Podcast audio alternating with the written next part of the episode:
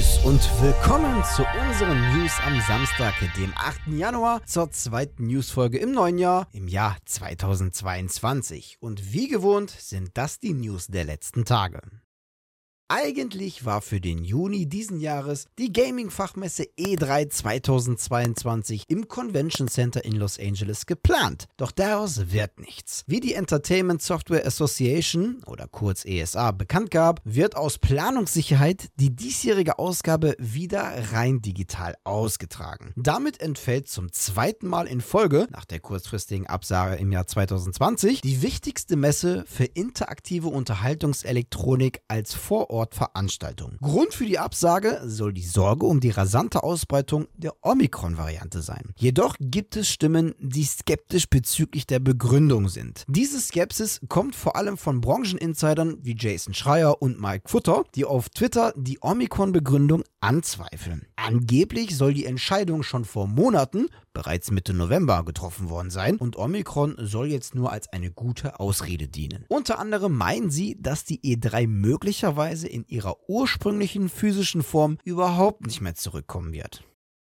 Mit dem Jahreswechsel ging in Die Sims 4 auch die Season of Selves zu Ende. Nun dürfen wir uns also auf eine neue Season freuen. Wie Entwickler Maxis auf Twitter bekannt gab, wird diese Simthing to Celebrate genannt und neue Inhalte für uns bereithalten. Die Highlights der neuen Season ein Gameplay-Pack mit dem Thema Liebe, zwei neue Modesets, mehrere Community-Collaborations und kostenlose Inhalte wie beispielsweise Speisen aus aller Welt. Zwar sind die Beschreibungen bewusst vage gehalten, jedoch könnte eine Umfrage aus dem Jahr 2017 einen Hinweis für das Gameplay Pack geben. Damals wurde eine Spielidee namens Die Sims 4 Liebesleben vorgestellt, wo es um das Thema Dates und die große Liebe finden geht. Und wenn man sich die Hintergrundgrafiken ganz genau anschaut, entdecken wir wohl auch weitere Hinweise, die diese Spielidee unterstützen. So finden wir eine Hochzeitstorte, Eheringe und Flügel. Zudem hält der weibliche Charakter ein Smartphone mit einer Chat-App womöglich eine Dating-App. Zudem sind weitere Hinweise zu entdecken, die eventuell das Thema der Modesets verraten. Ubisoft wird den hauseigenen Abo-Dienst Ubisoft Plus in naher Zukunft auch auf die Xbox-Plattform bringen. Aktuell ist dieser Abo-Dienst ja nur auf PC, Stadia und Amazon Luna verfügbar. Wann genau der Dienst auch auf Xbox startet, ist noch nicht bekannt. Zudem bestätigte der französische Publisher, dass der kommende Koop-Shooter Tom Clancy's Rainbow Six Extraction von Ubisoft Montreal zum Verkaufsstart am 20. Januar auch im Xbox Game Pass für PC, Konsole und in der Cloud enthalten sein wird. Offiziell wurde ein Sequel zum erfolgreichen Jedi Fallen Order noch nicht angekündigt. Doch dass sich einer in Entwicklung befindet, darauf deuten viele Hinweise und Gerüchte. Und laut Insider Jeff Grubb könnte sogar bald dies offiziell angekündigt werden, noch vor der digitalen E3 2022. Womöglich im Rahmen der Bekanntgabe des Geschäftsberichts von Electronic Arts. Angeblich soll auch der Launch in greifbarer Nähe sein. Grub nannte mit viel Glück sogar schon dieses Jahr, eher allerdings Anfang 2023.